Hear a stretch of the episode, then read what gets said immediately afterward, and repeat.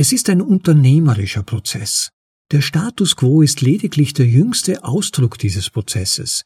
Es sind die Gewinner von gestern, bevor sie durch die von morgen ersetzt werden. Der Marktprozess ist in ständiger Bewegung und zeichnet sich durch Erneuerung und Fortschritt aus. Nicht jeder hat die Zeit, sich laufend die besten Bitcoin-Artikel durchzulesen. Aber zum Glück gibt es uns. Wir lesen sie dir vor. Übersetzt in die deutsche Sprache, zum bequemen Anhören, unterwegs oder daheim.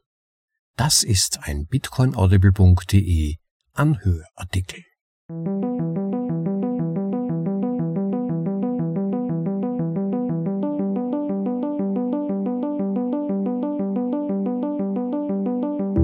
Willkommen zur Folge Nummer 147 von bitcoinaudible.de, dem Podcast mit den besten Artikeln aus dem Bitcoin Space für euch in die deutsche Sprache übersetzt und danach vorgelesen zum bequemen Anhören, ob unterwegs oder daheim.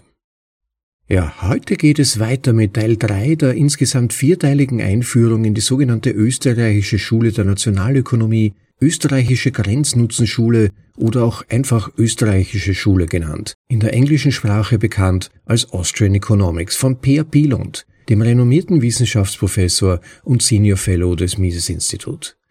Wer Teil 1 und 2 noch nicht gehört hat, dem würde ich jedenfalls empfehlen, sich vor dem Anhören dieser Episode diese beiden Teile, das waren Vorlesungen Nummer 145 und 146, anzuhören, damit ihr all die Grundlagenbegriffe und Konzepte, die in dieser Folge Erwähnung finden, korrekt verstehen könnt.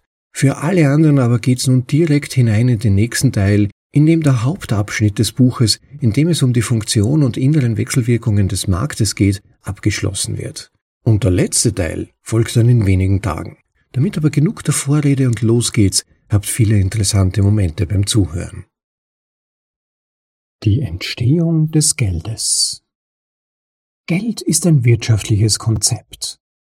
Dollarscheine sind an sich kein Geld aber Geld kann in Form von Dollarscheinen existieren. Diese Scheine sind jedoch nur Geld, weil und solange sie als solches akzeptiert werden. Dies wird deutlich, wenn wir in andere Länder reisen. Denn das, was in einem Land Geld ist, wird in einem anderen Land möglicherweise nicht als Geld akzeptiert. So kann man in Österreich oder den Vereinigten Staaten nicht mit schwedischen Kronen bezahlen, obwohl sie in Schweden überall als Geld akzeptiert werden. Wir wissen sehr wenig über die historischen Ursprünge des Geldes, aber das Konzept ist klar. Der Wirtschaftswissenschaftler Karl Menger zeigte, wie eine Tauschwirtschaft in eine Geldwirtschaft übergehen kann. Mengers Erklärung erfordert keinen zentralen Planer oder Erlass. Geld entsteht von selbst. Dies ist wichtig, weil es einen Einblick in die Bedeutung und Rolle des Geldes als wirtschaftliches Konzept gibt. In einer Tauschwirtschaft tauschen die Menschen Waren gegen Waren. Diese Wirtschaft leidet unter offensichtlichen Beschränkungen, denn jeder Tausch erfordert, dass beide Parteien etwas bekommen, was sie wollen, und zwar in einer Menge, die sie wollen, ohne etwas zu verwenden, das wir Geld nennen. Mit anderen Worten, jemand, der Eier zum Verkauf anbietet und Butter kaufen möchte, muss jemanden finden, der Butter verkauft und im Gegenzug Eier haben möchte. Dies schränkt die Zahl der möglichen Handelspartner stark ein. Da sich Waren in Haltbarkeit und Größe unterscheiden, konnten sich Tauschwirtschaften nicht zu produktiven Wirtschaften mit Arbeitsteilung entwickeln.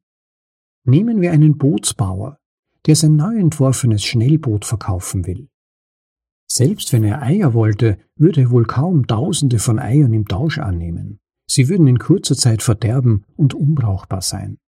Er müsste also jemanden finden, der genau das Warnbündel anbietet, das er haben möchte und bereit ist, für das Boot zu verkaufen. Die Parteien müssen sich auch über die Preise einigen. Wie viele Eier für das Boot? Die Menschen tauschen Waren, um sich zu verbessern. Das heißt, sie tauschen gegen Werte. Menger stellte fest, dass die Menschen eine Vielzahl von Möglichkeiten suchen, um die Beschränkungen des Tauschhandels zu umgehen. Wenn der Milchbauer nicht bereit ist, meine Eier gegen Butter zu tauschen, ich aber weiß, dass er Brot akzeptiert, dann kann ich den Bäcker bitten, Eier gegen Brot zu tauschen. Und wenn der Bäcker einverstanden ist, kann ich das Brot gegen Butter tauschen. Mit anderen Worten, ich tausche Eier gegen Brot. Nicht weil ich Brot will, sondern weil ich das Brot verwenden möchte, um Butter zu erhalten. Mein erster Tausch ermöglicht den zweiten, von dem ich direkt profitiere. Wenn ich zum Beispiel Beeren wollte, müsste ich dasselbe Verfahren anwenden, wenn die Person, die mir Beeren anbietet, nicht meine Eier will, sondern ausschließlich etwas anderes akzeptiert. Ich würde meine Eier für dieses andere Produkt verkaufen, um es gegen Beeren einzutauschen. Auch wenn die Eier in einigen Fällen funktionieren, werden sie nicht in allen Fällen funktionieren. Aber nehmen wir an, einige von ihnen akzeptieren das gleiche andere Gut im Tausch gegen Brot. In diesem Fall könnte ich meine Eier gegen Brot eintauschen, weil ich glaube, dass das Brot bei meinem nächsten Einkauf nützlicher sein wird. In Mengers Worten, ich verkaufe meine Eier, um ein besser verkäufliches Gut zu erwerben. Und zwar einzig und allein zu dem Zweck, es im Tausch zu verwenden. Für mich hat es nur den indirekten Zweck, den eigentlichen Tausch zu erleichtern. Daher ist es für mich sinnvoll, Brot zu kaufen, auch wenn ich es nicht mag und auch wenn ich allergisch darauf reagiere. In dem Maße, in dem die Menschen ihre Produkte gegen besser verkäufliche Waren eintauschen, werden die besser verkäuflichen Waren immer begehrter, weil sie zum Kauf vieler Waren verwendet werden können. Und je mehr Menschen erkennen, wie nützlich diese Güter als Tauschmittel sind, desto mehr Menschen verkaufen ihre eigenen Güter, ich meine Eier, die Milchbäuerin ihre Butter und so weiter, für diese besser verkäuflichen Güter. Schließlich werden durch die Handlungen der Menschen, aber nicht durch ihre Planung, eine oder einige wenige Waren zu allgemein verwendeten Tauschmitteln, zu sogenannten Moneten. Sie werden in erster Linie als Tauschmittel geschätzt, nicht als Ware an sich. Die Bedeutung von Geld In einer Geldwirtschaft verwenden wir Geld, um für Waren zu bezahlen und können die Preise leicht vergleichen, weil sie alle in derselben Einheit ausgedrückt sind, der Währung. Aber wie wir in den vorangegangenen Kapiteln gesehen haben, sind die Preise in Wirklichkeit Tauschverhältnisse. Geld dient als Vermittler der den Handel erleichtert und uns über die Beschränkungen des Tauschhandels hinaushebt. Die Existenz von Geld entkoppelt das Kaufen und Verkaufen von Waren. Es macht die universelle Kaufkraft des Tauschwerts von Waren. Anders gesagt, ich kann meine Waren oder Dienstleistungen an eine Person verkaufen, aber die im Gegenzug gewonnene Kaufkraft als Geld dazu verwenden, Waren oder Dienstleistungen von einer anderen Person zu kaufen. Das scheint offensichtlich zu sein, denn wir sind daran gewöhnt. Die Auswirkungen sind jedoch enorm. Im Tauschhandel wäre eine Beschäftigung nur möglich, wenn ein Arbeitgeber bestimmte Güter anbieten kann, die ein Arbeitnehmer als Bezahlung akzeptiert. Stelle dir vor, deine Arbeitgeber würden für deine Arbeit nicht mit Geld, sondern mit bestimmten Gütern bezahlen. Kleidung, Hygieneartikel, Bücher, Reisen, Möbel und so weiter. Es ist leicht einzusehen, dass es fast unmöglich wäre, einen Arbeitgeber zu finden, der das begehrteste Bündel von Gütern anbietet. Es würde wahrscheinlich bedeuten, dass du ein Paket akzeptieren müsstest, das alles andere als perfekt ist, um eine Beschäftigung zu finden. Viel besser wäre es, wenn du stattdessen den Tauschwert dieser Güter, die Kaufkraft, also Geld, erhieltest und damit die von dir bevorzugten Güter kaufen könntest. Geld ist also viel mehr als nur eine Annehmlichkeit.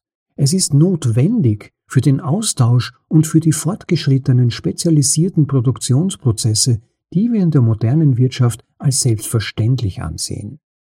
Produktion in großem Maßstab, Lieferketten und Spezialisierung werden möglich, weil Geld unsere Anstrengungen als Käufer und Verkäufer entkoppelt. Aufgrund dieser Entkopplung können wir uns auch auf das spezialisieren, was wir gut können, anstatt nur das zu produzieren, was wir selbst konsumieren wollen. Folglich können wir unsere Produktionsanstrengungen auf die Bereiche konzentrieren, in denen wir den größten Unterschied machen, wo wir den größten Wert für die Gesellschaft schaffen. Ohne Geld werden wir nicht annähernd so produktiv. Die Entkopplung bedeutet auch, dass wir unsere erworbene Kaufkraft, das, was wir für unsere Produktion erhalten, für das verwenden können, was wir am wertvollsten finden. Geld ermöglicht es uns, Bedürfnisse zu befriedigen, die mit Tauschhandel niemals erreichbar wären. Der Besitz und die Verwendung von Geld hat nicht nur zur Folge, dass die Produktion stark verbessert wird, sondern auch, dass wir wertvolleren Konsum betreiben können. Ersteres erleichtert und erhöht die Möglichkeiten für Letzteres. Und je mehr Wert wir produzieren, desto mehr Kaufkraft erhalten wir im Gegenzug. Da alle Akteure in einer Geldwirtschaft den Gütern nachgehen können, die sie am meisten schätzen, und die Güter produzieren können, die andere sehr schätzen, gibt es insgesamt mehr Wert. Wir sind in einer Geldwirtschaft viel besser dran als in einer Tauschwirtschaft. Geldpreise Mit Geld lassen sich Preise leicht vergleichen. Anstatt die Preise als Verhältnisse auszudrücken, wobei jedes Gut im Verhältnis zu allen anderen Gütern eingepreist wird, werden sie in Geld ausgedrückt. Wenn ich in einer Tauschwirtschaft Brot mit Eiern kaufe, um Butter zu kaufen, müssen die drei Parteien ein Tauschverhältnis festlegen. Ich kann vielleicht ein Dutzend Eier gegen drei Scheiben Brot vom Bäcker tauschen. Bei dieser Transaktion entspricht der Preis für eine Scheibe Brot vier Eiern und der Preis für ein Ei einer Viertelscheibe Brot. Mit dem Brot kann ich dann ein Pfund Butter für zwei Scheiben Brot kaufen so dass der Brotpreis der Butter zwei Scheiben pro Pfund und der Butterpreis des Brotes ein halbes Pfund pro Scheibe beträgt. Ich bin an beiden Transaktionen beteiligt und kann daraus schließen, dass der Preis für ein Pfund Butter acht Eier beträgt. Das ist eine Vereinfachung, denn der Milchbauer nimmt keine Eier als Gegenleistung an. Das Problem ist, dass die Preise aller Güter hier als Verhältnis zu allen anderen Gütern ausgedrückt werden. Wenn der Milchbauer zum Beispiel für ein Pfund Butter auch acht Beeren akzeptieren würde, dann wäre der Preis für ein Pfund Butter entweder zwei Scheiben Brot oder acht Beeren. Solche Verhältnisse, auch bezeichnet als Naturalpreise, könnten für alle Warenkombinationen in jedem möglichen Tausch festgelegt werden. Aber wie können wir sie vergleichen? Ohne einen gemeinsamen Nenner sind diese Preise allesamt einzigartige Tauschverhältnisse, die nur schwer zu überblicken oder zu verstehen sind. Nehmen wir an, dass Brot im obigen Beispiel als Geld auftaucht.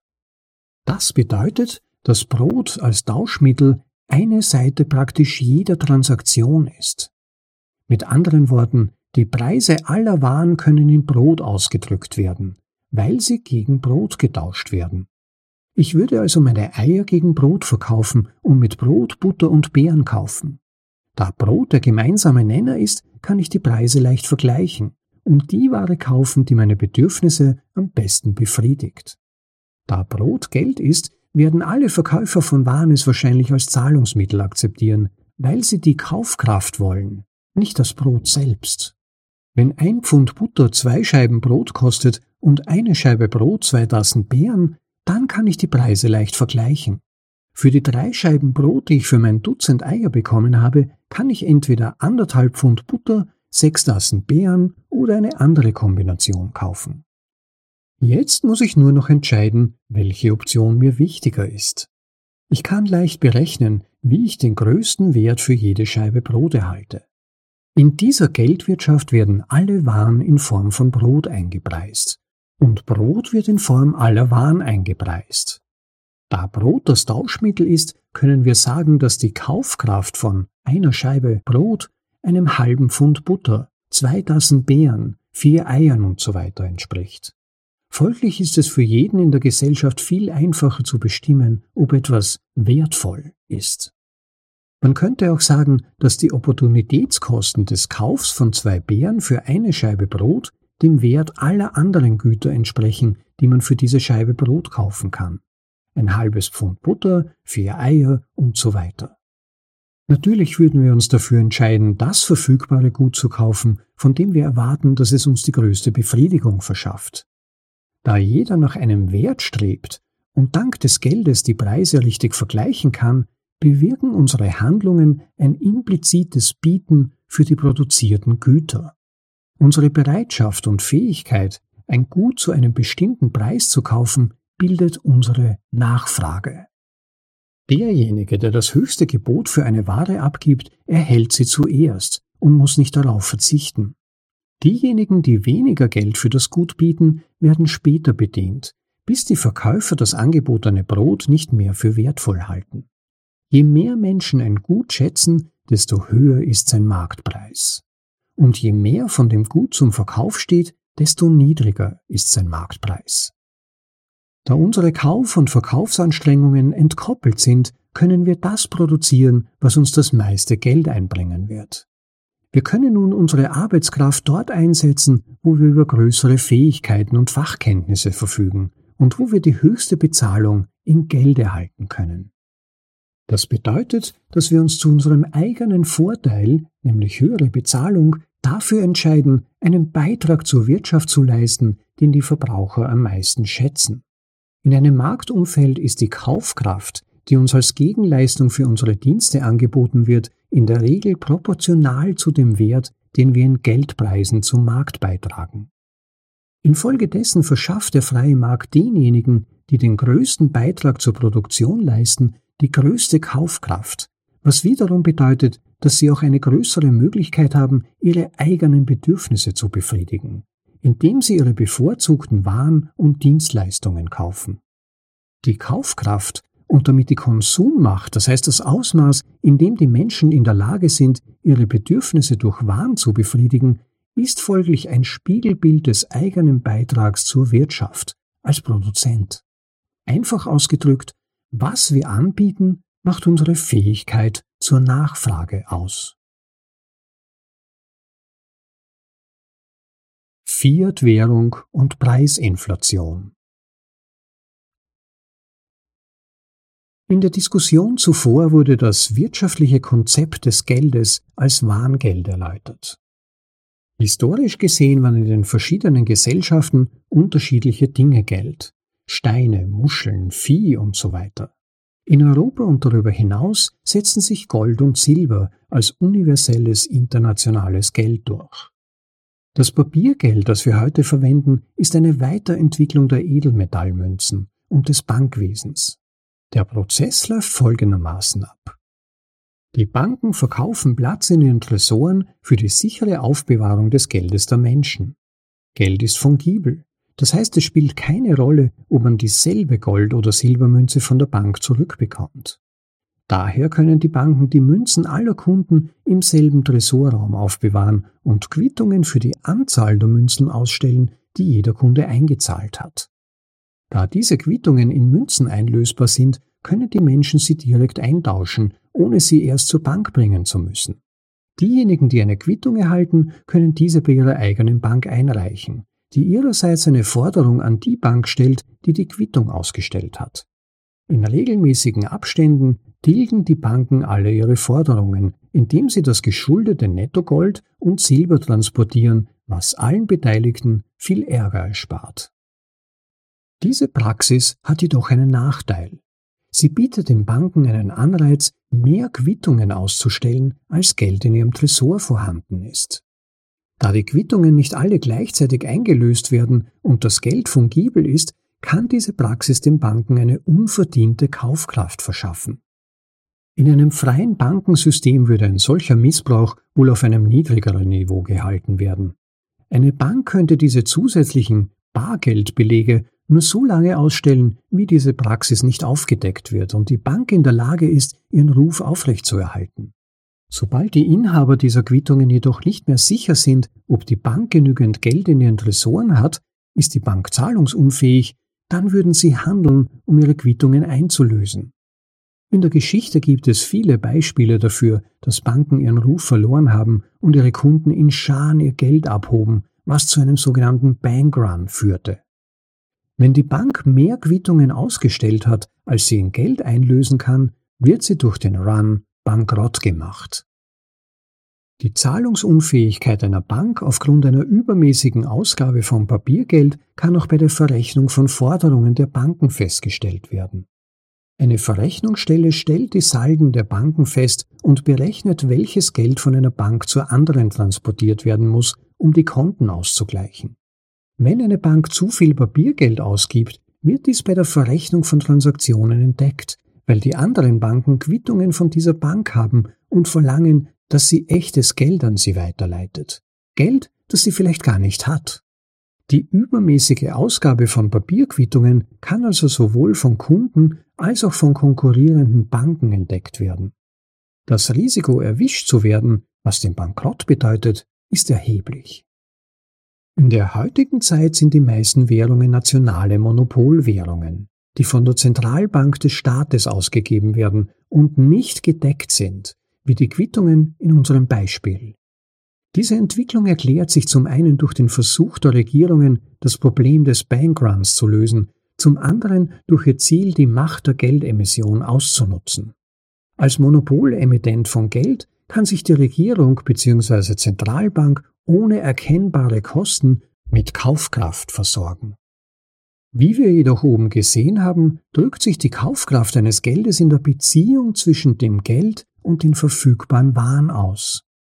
Wenn das neue Geld zum Kauf von Waren auf dem Markt verwendet wird, steigen die Preise über das Niveau hinaus, das sie sonst hätten, weil mehr Geld im Umlauf ist.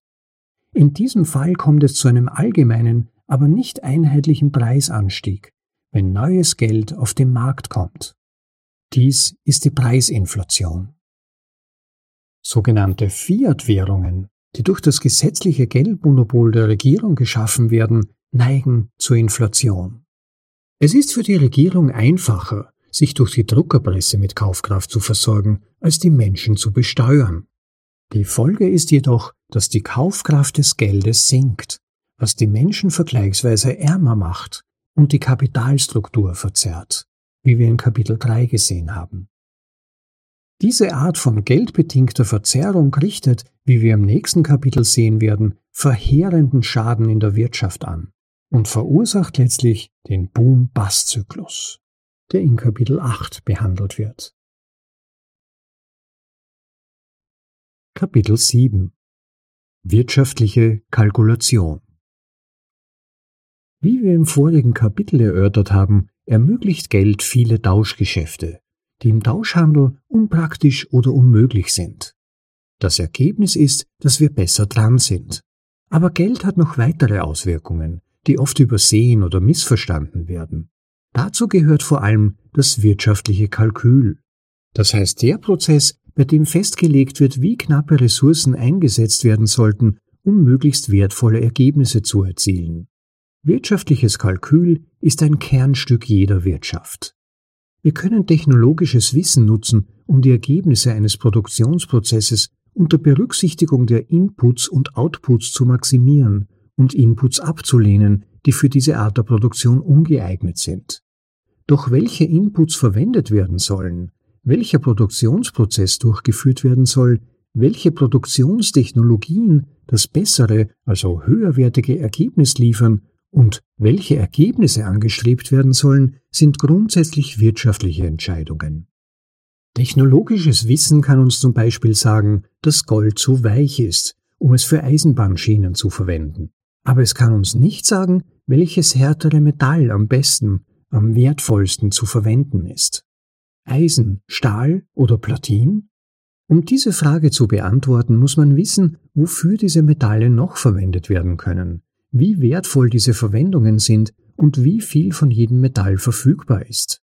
Technologisches Wissen kann uns auch nicht sagen, wann, wie oder ob wir die Eisenbahn bauen sollten.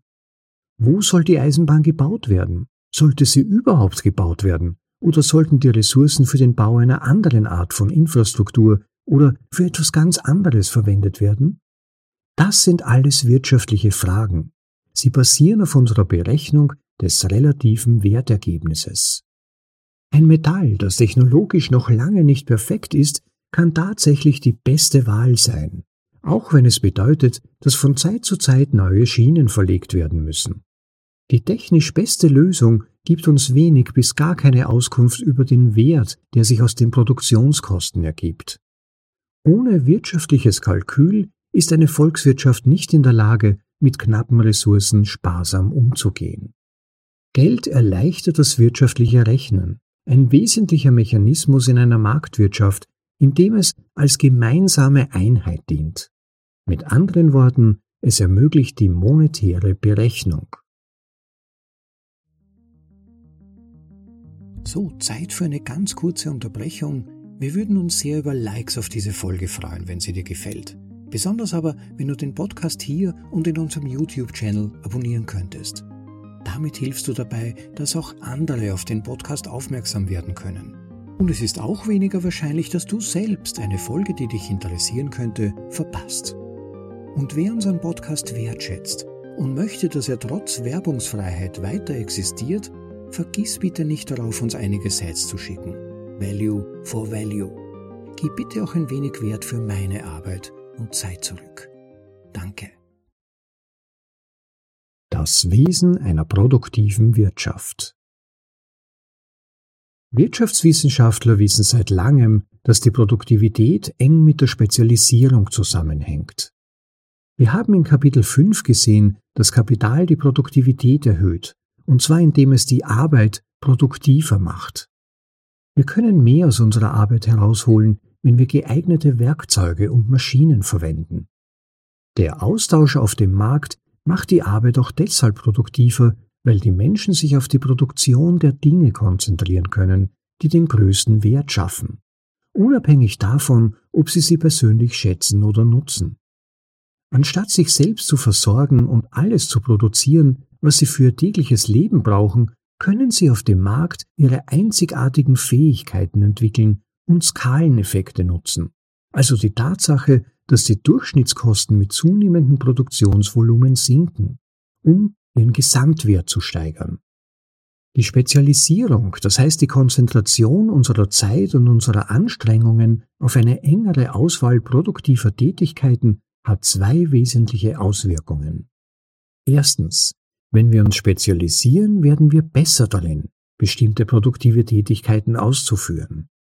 Adam Smith stellte fest, dass wir durch Spezialisierung um ein Vielfaches effektiver und produktiver werden, weil wir erstens keine Zeit verlieren, wenn wir von einer Aufgabe zur nächsten wechseln, zweitens Geschicklichkeit und Arbeitstüchtigkeit entwickeln und steigern und drittens leichter herausfinden können, wie man einfache Maschinen benutzt oder neue Werkzeuge entwickelt, um noch effektiver zu werden. Smith veranschaulichte diese Arbeitsteilung anhand einer Stecknadelfabrik in der die Herstellung einer Stecknadel 18 verschiedene Arbeitsgänge erfordert. In Smiths Beispiel könnte, Zitat, ein Arbeiter mit seinem äußersten Fleiß kaum eine Stecknadel an einem Tag herstellen und ganz sicher nicht 20. Wenn sich jedoch zehn Arbeiter auf die Ausführung bestimmter Arbeiten spezialisieren, könnten sie zusammen 48.000 Stecknadeln an einem Tag herstellen. Das ist ein enormer Unterschied. Eine Spezialisierung erhöht die Arbeitsleistung um mindestens das 24-fache. Der Unterschied liegt nicht in den Werkzeugen oder Arbeitsgängen, die in beiden Fällen gleich sind, sondern in der besseren Organisation des Produktionsprozesses. Oder die Spezialisierung ermöglicht es den Arbeitnehmern, viel produktiver zu sein. Die zweite Auswirkung von Spezialisierung Wenn wir uns spezialisieren und weil wir uns spezialisieren, werden wir von anderen abhängig, die ihren Teil des Produktionsprozesses übernehmen und sie von uns. Die serielle Arbeitsteilung in einem Produktionsprozess schafft gegenseitige Abhängigkeit. Die zehn Arbeiter in Smiths Beispiel können gemeinsam eine enorme Anzahl von Stecknadeln herstellen, aber nur solange alle ihre Aufgaben erfüllen. Wenn ein Arbeiter, der sich in der Mitte des Produktionsprozesses befindet, nicht zur Arbeit erscheint, entsteht eine Lücke im Prozess. Die Arbeit in den früheren Vorgängen bis zu dem Punkt, an dem die Aufgabe des fehlenden Arbeiters beginnt, können ihren Teil erledigen, aber die Arbeiter, die den Input des fehlenden Arbeiters benötigen, können ihre Vorgänge nicht ausführen, und so werden keine Stecknadeln produziert. Damit der Prozess überhaupt Stecknadeln erzeugen kann, müssen alle Aufgaben ausgeführt werden. Einfach ausgedrückt, die zehn spezialisierten Arbeiter stehen und fallen zusammen. Wird die Kette aus welchem Grund auch immer unterbrochen, fallen sie von der Produktion von 48.000 Stecknadeln auf mickrige 200 zurück, die Höchstzahl für zehn nicht spezialisierte Arbeiter in Smiths Beispiel. Eine solche gegenseitige Abhängigkeit ist riskant und mag wie eine schlechte Idee klingen, ist es aber nicht.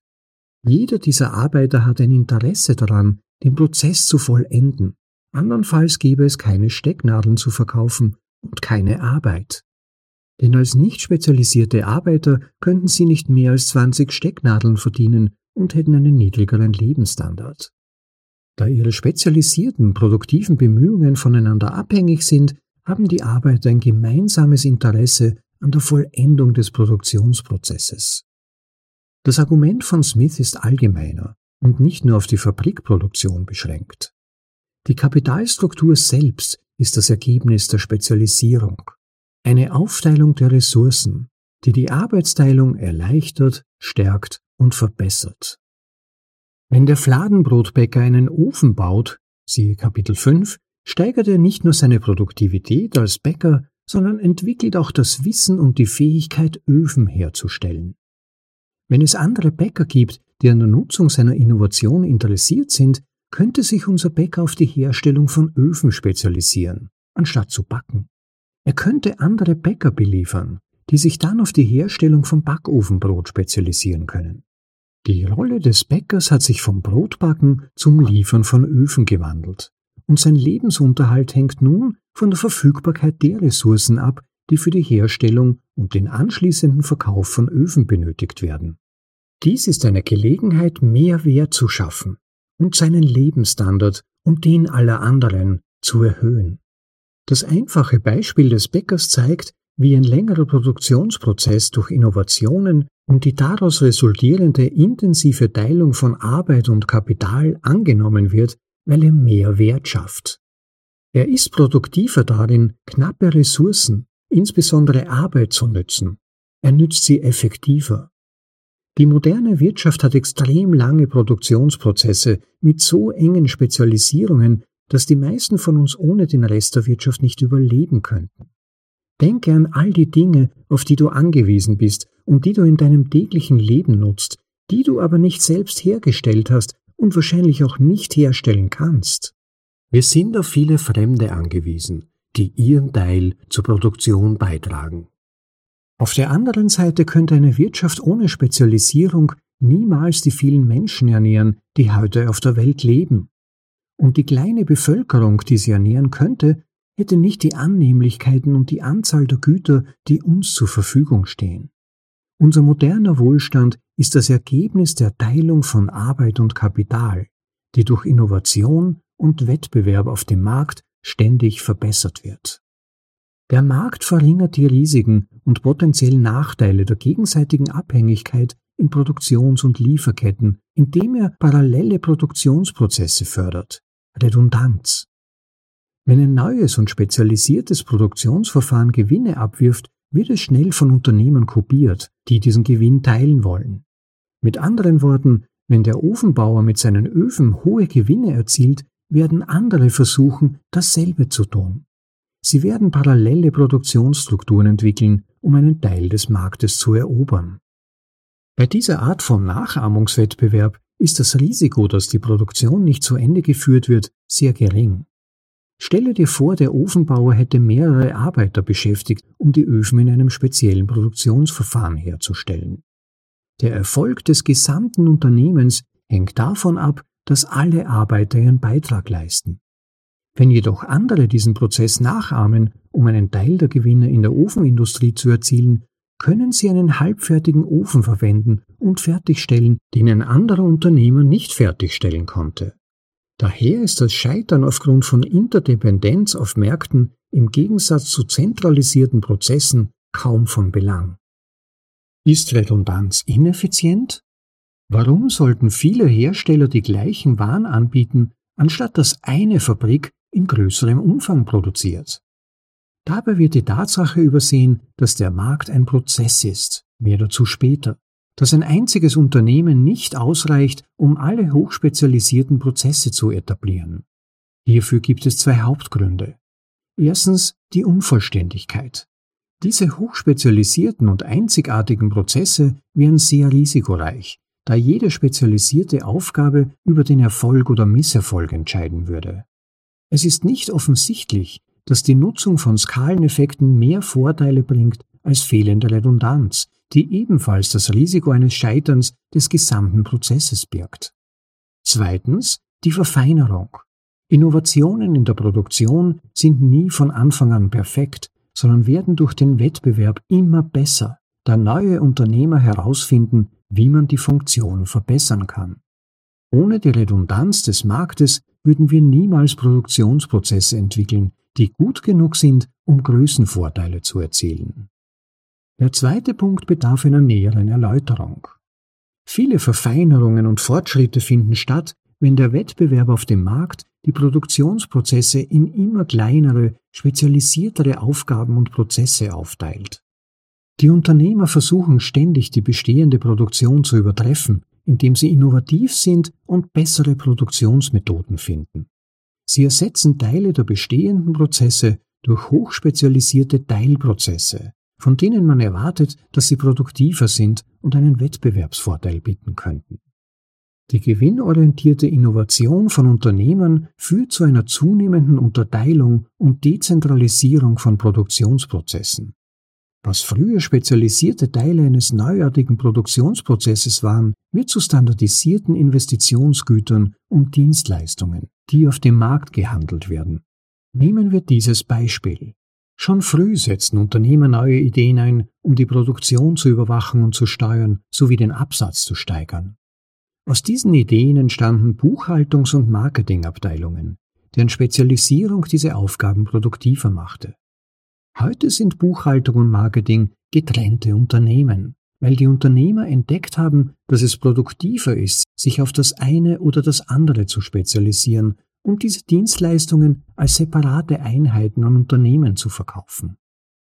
So können sich die Produzenten auf die Produktion, die Buchhalter auf die Buchführung und die Vermarkter auf das Marketing konzentrieren. Sie können sich jeweils auf ihr Fachgebiet spezialisieren, ihre jeweiligen Prozesse verbessern und ihre Gesamtleistung steigern. Aus demselben Grund bauen Landwirte keine eigenen Traktoren, entwickeln kein eigenes Saatgut und stellen keine eigenen Düngemittel und Pestizide her. Die produktive Interdependenz hat auch einen positiven sozialen Effekt. In der vorangegangenen Diskussion haben wir festgestellt, dass unsere Fähigkeit zur Nachfrage, unsere Kaufkraft aus der Produktion von Werten für andere resultiert. Da sich die Wirtschaft immer mehr spezialisiert, hängt unser persönlicher Beitrag zunehmend von den produktiven Beiträgen anderer ab. Und vice versa.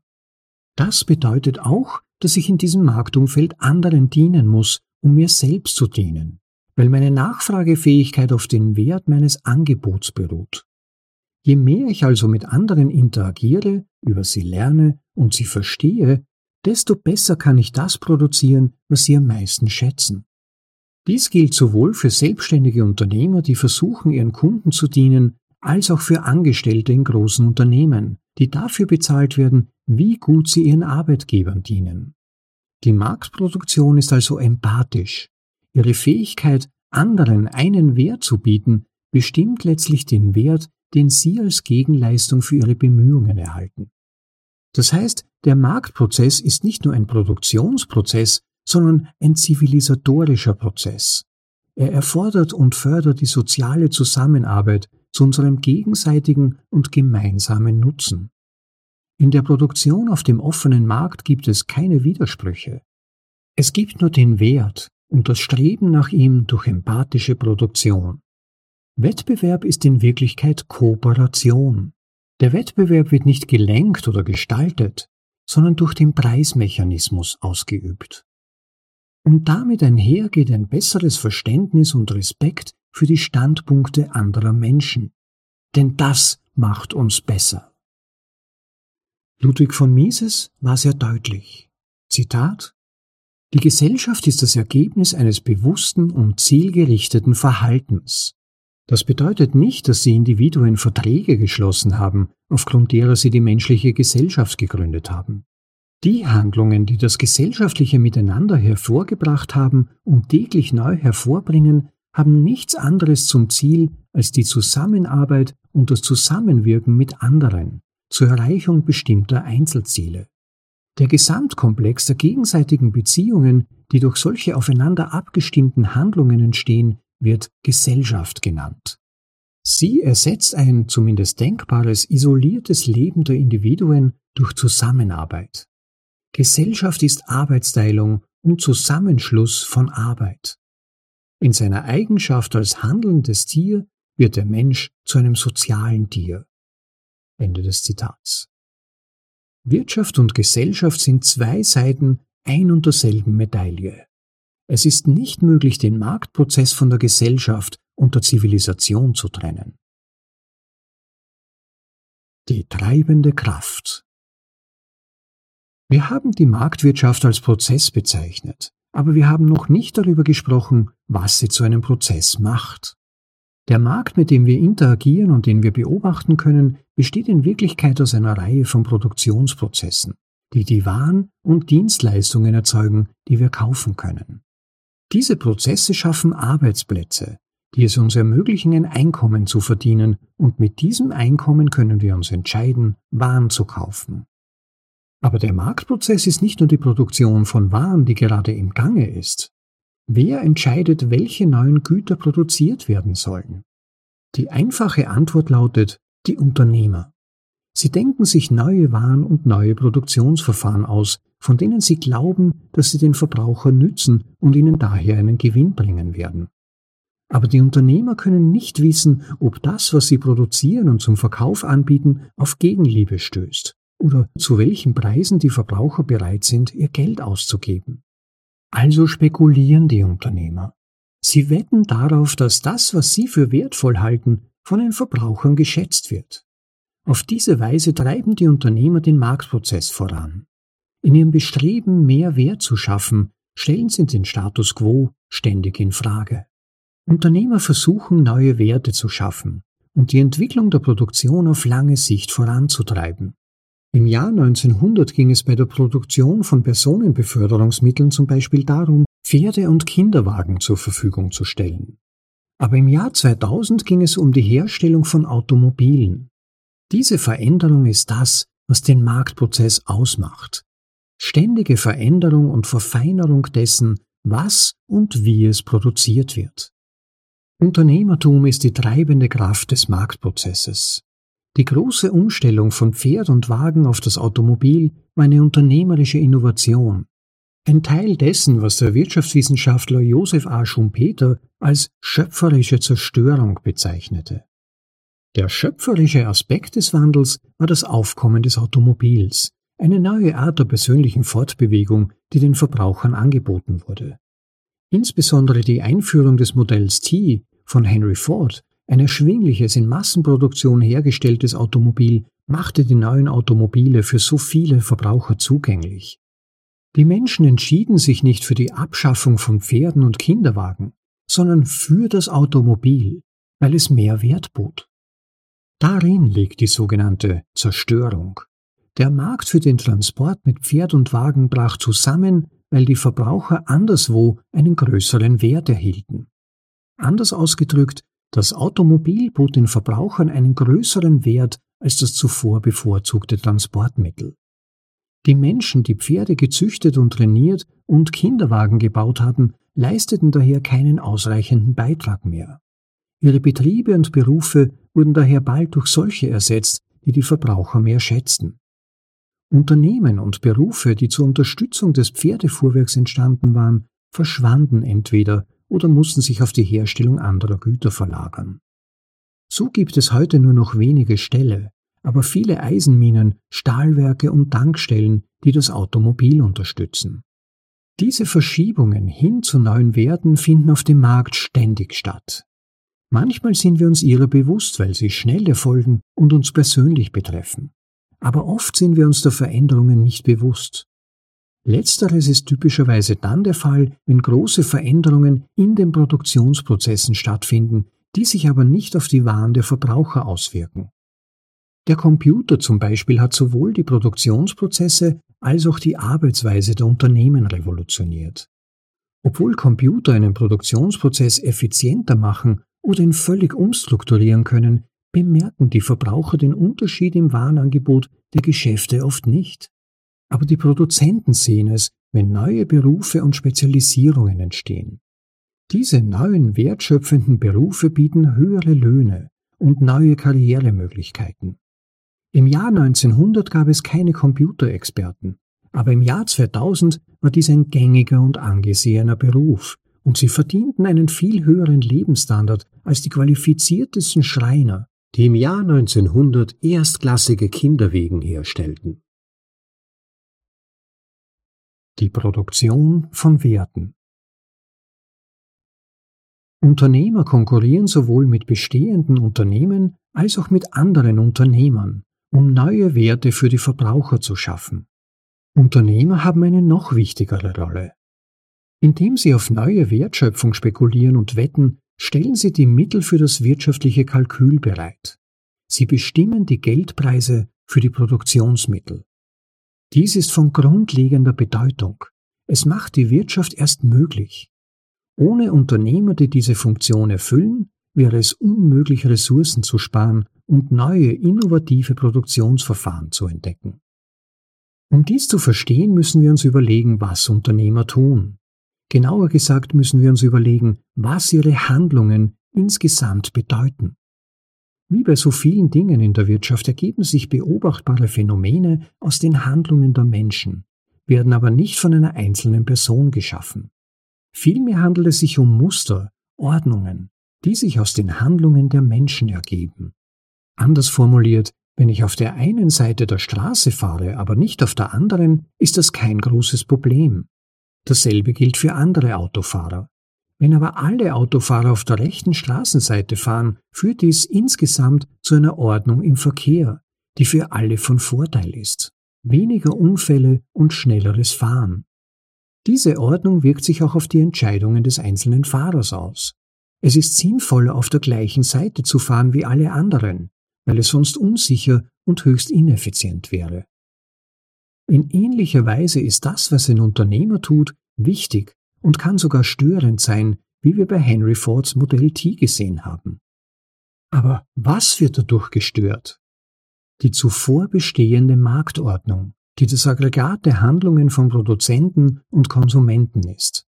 So können Unternehmer individuell auf eine bestimmte Art und Weise handeln, wie zum Beispiel die logische Folge des individuellen Fahrens auf einer Straßenseite, und in der Gesamtheit eine Ordnung schaffen, das Fahren auf der rechten Spur, die uns allen zugute kommt. Lasst uns das der Klarheit halber näher ausführen. Der Unternehmer erfindet ein neues Gut oder einen neuen Prozess, der noch nicht erprobt wurde. Henry Ford stellte sich ein Automobil mit Fließbandproduktion vor, Johannes Gutenberg eine Druckerpresse und Thomas Edison eine Glühbirne.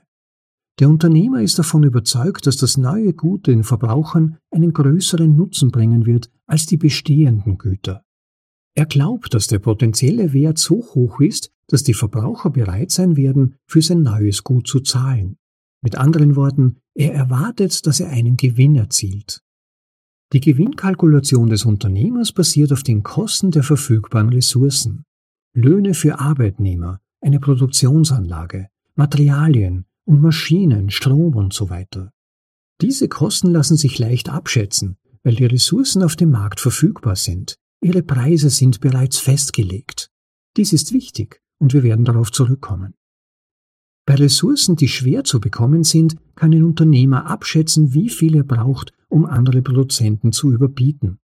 Die Kosten für den Bau eines neuen Maschinentyps lassen sich ebenfalls abschätzen, da alles, was benötigt wird, bereits zu kaufen ist. Praktisch alle Kosten können in Geldpreisen geschätzt werden, so dass ein Unternehmer die Kosten für die Herstellung dieses neuen Gutes leicht abschätzen kann. Wird es sich lohnen? Wird das Unternehmen einen ausreichenden Gewinn abwerfen? Um dies herauszufinden, muss der Unternehmer den Wert des neuen Gutes für die Verbraucher schätzen. Dieser Wert gibt eine ungefähre Vorstellung davon, welche Preise die Verbraucher zu zahlen bereit sind und welche Menge zu diesen Preisen verkauft wird. Dieser aus dem Wert abgeleitete Preis ist die Grundlage für die Entscheidungen des Unternehmers, wie, wann und wo er produzieren will. Der erwartete Erlös in Geldpreisen ist der Höchstbetrag, den ein Unternehmer bereit wäre, Arbeitnehmern, Kapitalverkäufern usw. So zu zahlen. Zieht man die Kosten von den erwarteten Einnahmen ab, erhält der Unternehmer eine Vorstellung von der Rentabilität eines Produkts und seiner erwarteten Rendite. Diese monetäre Berechnung ist möglich, weil sowohl Kosten als auch Nutzen in Geld ausgedrückt werden. Sie können verglichen werden, und ein Ergebnis kann berechnet werden, auch wenn es zum Teil auf Vermutungen und Schätzungen beruht, wenn auch ein voraussichtliches. Auf der Grundlage des erwarteten Gewinns kann der Unternehmer dann entscheiden, ob sich die Investition lohnt. Monetäres Rechnen ermöglicht das Wirtschaften auf der Marktebene. Das mag offensichtlich klingen, ist es aber nicht. Viele übersehen die Tatsache, dass es das Ergebnis der Wertschöpfung ist, von dem sich die Unternehmer leiten lassen und dass ihre Entscheidungen darüber beeinflusst, wie sie das Unternehmen führen. Unternehmer sind durch Gewinne motiviert, die erzielt werden können, wenn die Verbraucher das gut schätzen. Der Wert liegt also nicht in der Hand des Unternehmers, aber die Kosten sind eine Entscheidung. Betrachte die kombinierte Wirkung aller Unternehmer, die ihre Entscheidungen über Kosten auf der Grundlage ihrer besten Schätzungen des Wertes, den sie den Verbrauchern bieten werden. Sie bieten ständig um Ressourcen und überdenken ihre Kosten im Wettbewerb mit anderen. Wie der oben genannte Unternehmer müssen Sie möglicherweise Arbeitnehmer motivieren oder Verkäufer von Materialien oder Dienstleistungen mit einem höheren Preis locken. Selbst wenn Sie bereits ein Unternehmen haben, müssen Sie entscheiden, ob Sie frühere Verträge verlängern, neu aushandeln, die Produktion umstellen und so weiter. Diese Entscheidungen beruhen auf dem erwarteten Wert. Bei Unternehmern, die etwas Neues ausprobieren, ist dies ihre beste Schätzung, wie viel Wert die Verbraucher in ihren Waren sehen. Bei Unternehmen, die ein bestehendes Gut weiter produzieren, könnte dies ihre Annahme sein, dass die Dinge so weitergehen wie bisher oder auch nicht. Diejenigen Unternehmer, die eine höhere Wertschöpfung erwarten, können höhere Preise für Inputs bieten und werden es leichter haben, die gewünschten Inputs zu bekommen. Diejenigen, die erwarten, weniger Wert zu produzieren, können es sich nicht leisten, die teuersten Inputs zu kaufen und müssen andere, wahrscheinlich minderwertige, in Betracht ziehen. Das bedeutet, dass die nützlichsten und wertschöpfendsten Ressourcen zu den höchsten Preisen verkauft werden und daher dort eingesetzt werden, wo sie voraussichtlich den größten Wert für die Verbraucher schaffen. Auf diese Weise lenken die Unternehmer die Ressourcen indirekt auf ihre beste Verwendung. Das Ausschreibungsverfahren dient nicht nur dazu, die Ressourcen dorthin zu lenken, wo sie voraussichtlich am wertvollsten sind, auch wenn dies sehr wichtig ist. Es bestimmt auch die Marktpreise für diese Ressourcen. Es gibt bereits festgelegte Preise, die die Unternehmer bei ihren Rentabilitätsberechnungen verwenden können. Um Verluste zu vermeiden, halten sich Unternehmer von Ressourcen fern, die zu teuer sind, was ein Zeichen dafür ist, dass der Markt erwartet, dass jemand anderes mehr Wert aus ihnen schöpft und wählen stattdessen erschwinglichere Ressourcen, die Gewinn bringen können. Der Bieterwettbewerb der Unternehmer lenkt also die Ressourcen und bestimmt ihre Preise und damit auch, welche Projekte verfolgt werden sollen. Nur die Projekte mit dem höchsten zu erwartenden Wert dürften einen Gewinn abwerfen und werden daher weiterverfolgt. Ein Unternehmer, der die Schaffung neuer Werte voraussieht, kann es sich leisten, die bestehende Produktion zu überbieten. Aus diesem Grund haben große Unternehmen wenig Einfluss auf die Unternehmer. Was zählt, ist der erwartete Wertbeitrag, nicht die Größe des Unternehmens. Dieser merkwürdige Prozess der Marktpreisbildung für die Produktionsmittel, bei dem die Unternehmer Entscheidungen auf der Grundlage von Preisen treffen, die sie selbst mitbestimmen, ermöglicht es dem Markt, knappe Ressourcen rational zu nutzen. Das heißt, wirtschaftlich unter dem Gesichtspunkt des künftigen Wertergebnisses. Dieser Prozess führt nicht zu einem perfekten Ergebnis, was unmöglich ist, da die Produktionsentscheidungen einschließlich der zu übernehmenden Kosten immer vor den Bewertungen der Verbraucher getroffen werden. Das Ergebnis jeder Produktion ist ungewiss und hängt letztlich davon ab, was die Verbraucher kaufen wollen. Denke daran, dass es sich um einen Prozess handelt. Er kann nicht maximiert werden, weil das Ergebnis nicht bekannt ist und nicht bekannt sein kann, aber er kann verbessert werden. Die Ungewissheit über die Zukunft erklärt, warum so viele Unternehmer scheitern. Ohne die Zukunft zu kennen, werden sich viele von ihnen verkalkulieren und vielleicht den Verbraucherwert dessen, was sie produzieren wollen, überschätzen. Dennoch leisten gescheiterte Unternehmer einen wichtigen Beitrag, denn ihr Scheitern macht anderen Unternehmern deutlich, was nicht funktioniert und stellt ihre Ressourcen anderen Unternehmern zur Verfügung. Dieses System funktioniert, weil es auf Privateigentum beruht. Die Unternehmer gewinnen oder verlieren persönlich. Würden sie nicht riskieren, ihr eigenes Geld und ihr Eigentum zu verlieren, wären viele von ihnen weniger vorsichtig bei der Auswahl der zu tragenden Kosten, und die Preise wären infolgedessen keine rationalen Wertschätzungen. Wenn die Unternehmer nicht von ihren unsicheren Unternehmungen profitieren würden, hätten sie wenig Grund, sie zu versuchen, und noch weniger Grund, ihre Kosten klug zu wählen.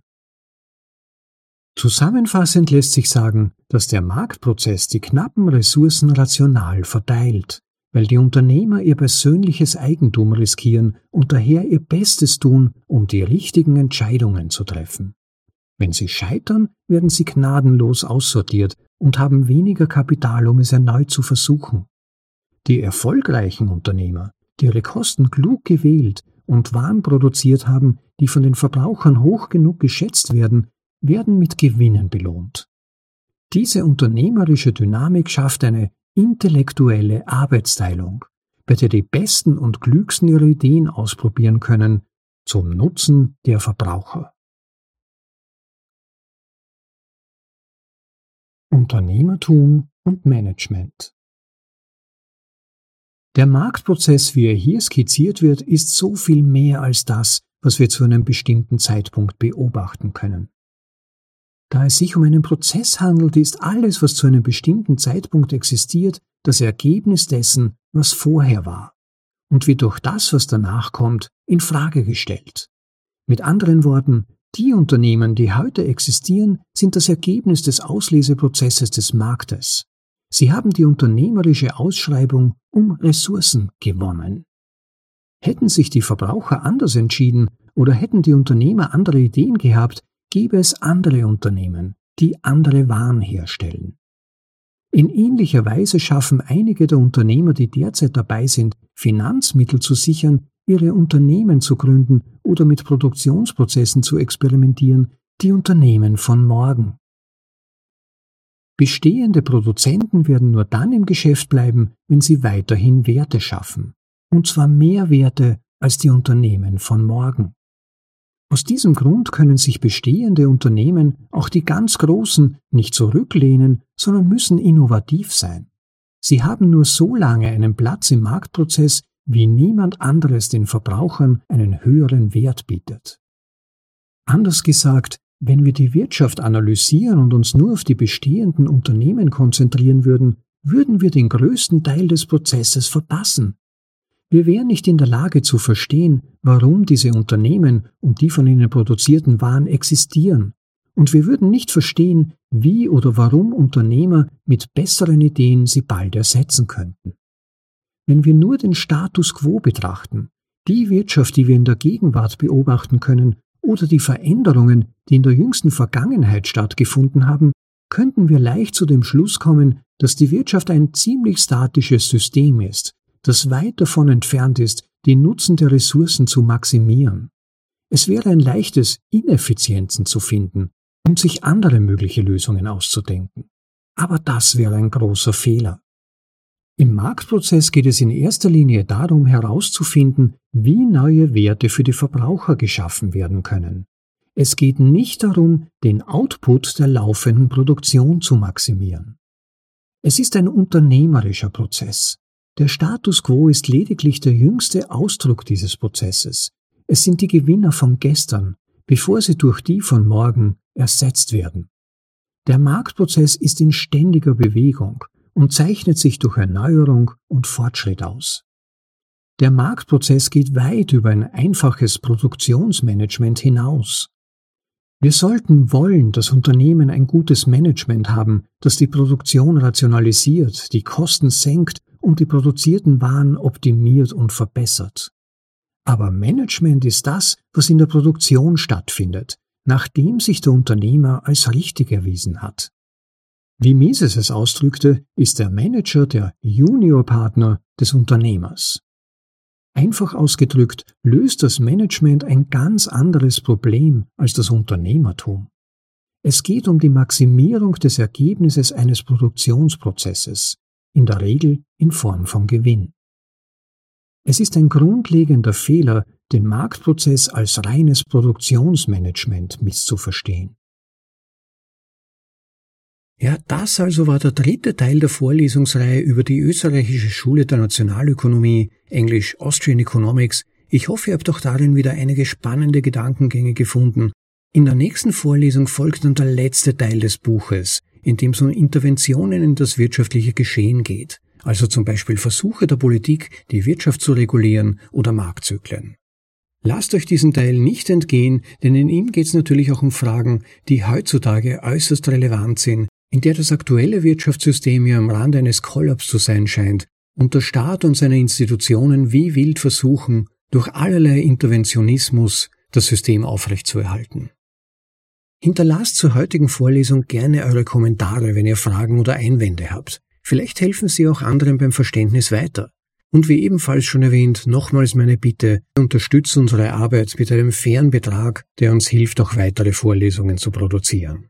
Ohne das geht's nun einmal nicht. Und wenn ihr es nicht bereits getan habt, bitte nicht vergessen, diese Vorlesung zu liken oder sogar noch besser, den Channel als solchen zu abonnieren. Klickt dazu einfach in der App, in der ihr euch befindet, oder in unserem YouTube-Channel auf den Subscribe-Button, den Abonnieren-Button, am besten mit dem Glockensymbol dazu, dann verpasst ihr auf keinen Fall weitere Vorlesungen, die euch interessieren könnten. Ja, ich hoffe, die Vorlesung dieses Abschnitts hat euch gefallen und dass ihr auch beim nächsten Mal wieder dabei seid. Bis dahin, habt eine tolle Zeit, genießt das Leben. Ciao, euer Rob.